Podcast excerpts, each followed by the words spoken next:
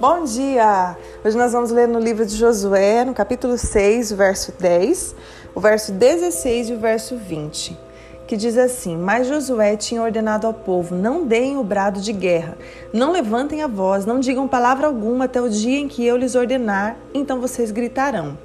Verso 16: Na sétima vez, quando os sacerdotes deram o toque de trombeta, Josué ordenou ao povo: Gritem, o Senhor lhes entregou a cidade. Ao verso 20: Quando soaram as trombetas, o povo gritou.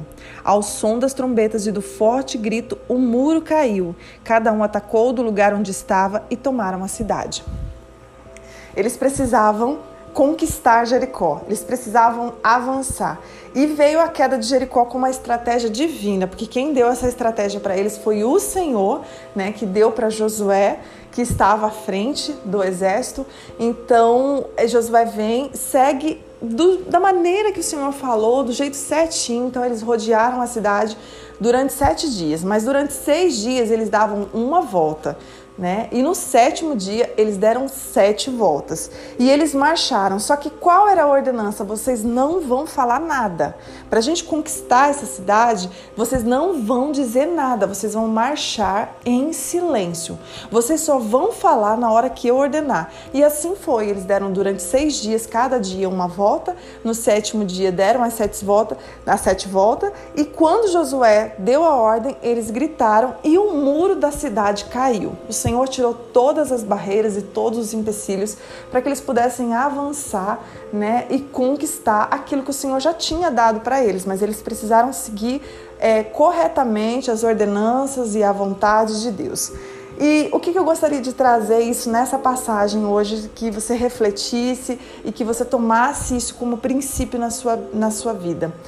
Muitas vezes nós queremos ganhar as batalhas falando, nós queremos ganhar as batalhas gritando, nós queremos ganhar as batalhas na força da nossa fala, da nossa língua, do nosso braço. Não é dessa maneira que nós vamos ganhar.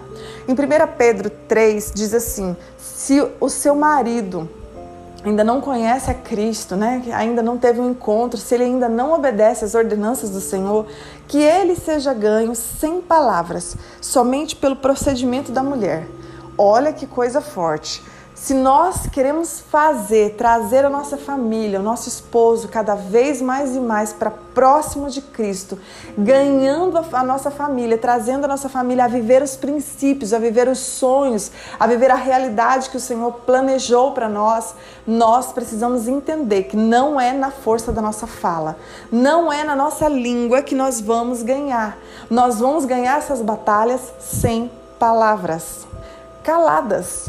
Mas você pode me perguntar, mas como assim? Eu preciso dizer, eu preciso falar para meu esposo onde ele está errando, eu preciso dizer, eu preciso tentar falar, conduzir essa situação. Aí eu te pergunto, se você até hoje falou, você já ganhou? Conseguiu conquistar? Pela força da sua língua, pelas suas palavras, você conseguiu conquistar aquilo que você há anos está lutando? Então, hoje, ponha em prática os princípios da palavra de Deus. Se Deus está falando para nós, não fale nada.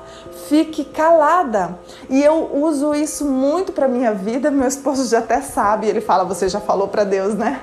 Ele brinca muito com isso, porque tudo que eu acho que não tá certo, uh, que eu acho que não.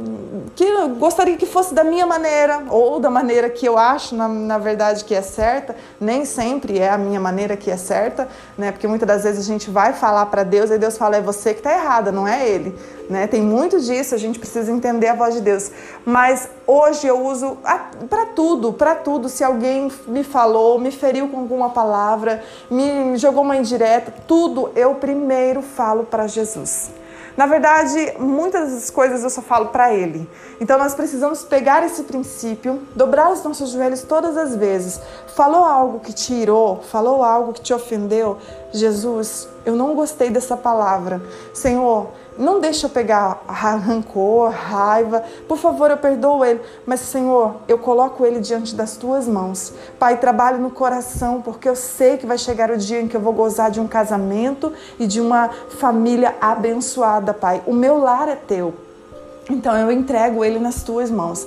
Gente, não há lugar melhor do que estar nas mãos de Deus. Claro que nas mãos de Deus ele é amor e também é justiça, mas o Senhor é quem trabalha no coração. Não é nós quem convencemos o homem, mas sim o Espírito Santo. Então quando eu conto isso, eu falo isso para Jesus e me calo e fico calada, não tento ganhar na hora, não tento ganhar na situação. Quando eu faço isso, o Senhor está lutando por mim.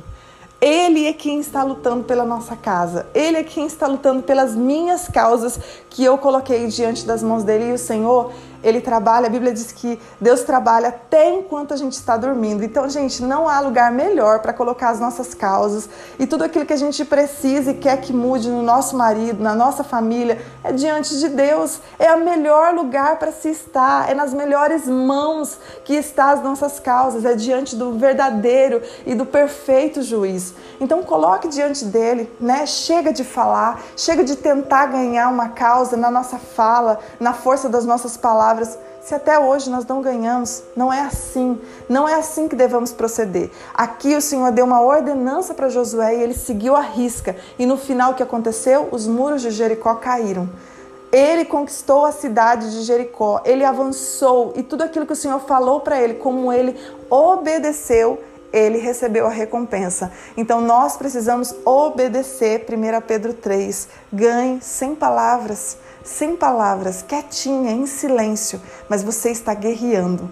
Em silêncio você está guerreando porque você está deixando tudo nas mãos de Deus e quando nós colocamos na mão dele, ele é fiel para fazer o melhor pelas nossas vidas, né? Então hoje vamos aprender com esse princípio e vamos avançar e eu tenho certeza que a tua casa vai gozar de dias que você nunca imaginou na sua vida.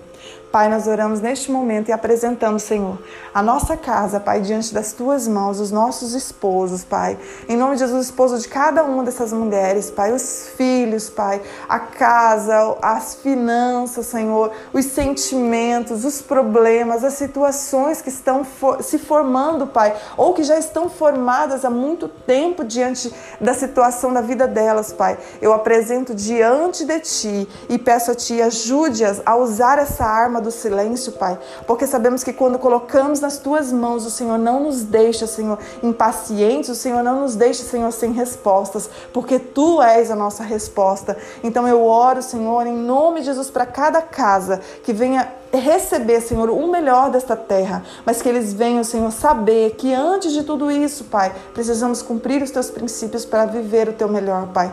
Em nome de Jesus, ajude elas a se calarem, Pai. Talvez em momentos que elas estão acostumadas a falar, ajude-as, Pai, que em silêncio elas venham conquistar esta cidade, que é a família, que é a casa, que é um bom casamento, Senhor, aquilo que o Senhor preparou para elas. Em nome de Jesus, eu apresento cada casa e peço a tua bênção, que seja abençoado cada casa nesta manhã, em nome de Jesus. Amém. Deus te abençoe, abençoe o seu casamento, abençoe os seus filhos, abençoe a sua casa, a sua geração, que seja abençoada em nome de Jesus.